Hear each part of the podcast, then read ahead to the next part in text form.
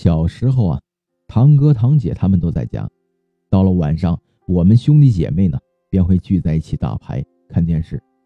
我是九七年的，虽然是在农村，但是电视机早就普及了。我家呢离我二伯家比较远，如果在他们家玩，放到了平时，我一般都在他们家睡。但是那天，妈妈特意跟我说，家里用人参煮了肉，让我晚上回家吃。我实在抵不过那种诱惑，于是晚上便跟我二伯说家里面有事儿，爸妈让我回去一趟，他呢就答应了。二伯家离我家大概有一公里的距离，出门之后呢是一条泥巴路，前方两三百米呢是一个大水塘。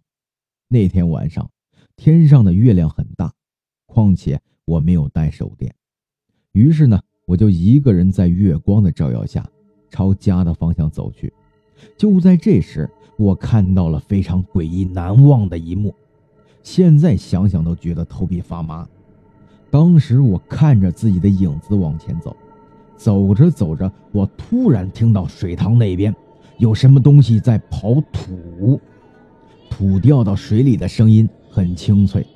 刚开始的时候并没有在意，但当我走近才发现那不是狗。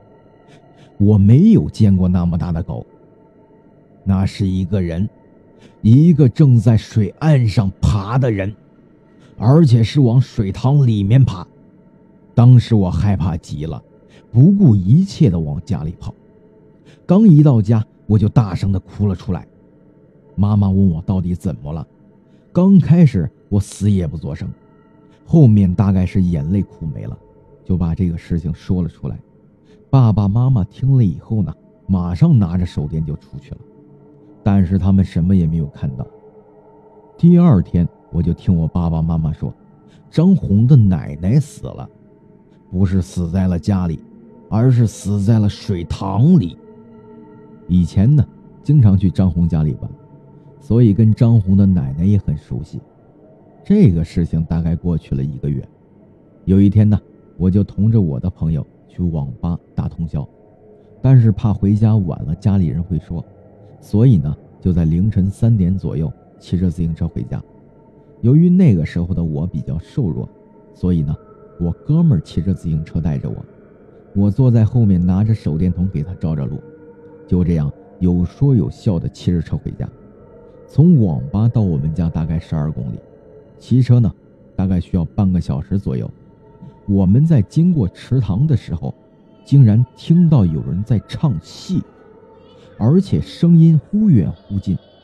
这个时候，我们俩谁也不再讲话，不约而同的紧张了起来。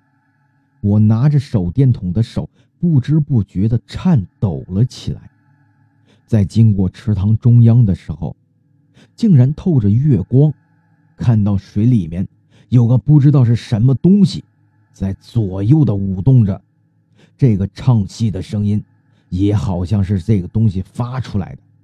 我猛然的将手电筒照向了这个东西，由于水雾的原因，并没有看得太清，但隐隐约约觉得这个东西很像一个人。我一只手死死的握着手电，另一只手死死的抓着我哥们儿的衣服，他好像感觉到了我的紧张。蹬自行车的速度也明显的加快，这个时候我的神经几乎绷成了一根弦，但凡我身后有东西拉我一下，可能这个时候我就会发疯。没过几分钟，我们就到了家。到了家以后，打开灯，我们就互相的看着。他问我刚才的那个是什么，我说有雾，没有看得太清。这哥们儿啊，平常看着是五大三粗，但是啊。胆子比蚂蚁都小，我就劝他说：“应该是水里掉进了大树枝。”他又问：“那刚才你没有听到有人在唱戏吗？”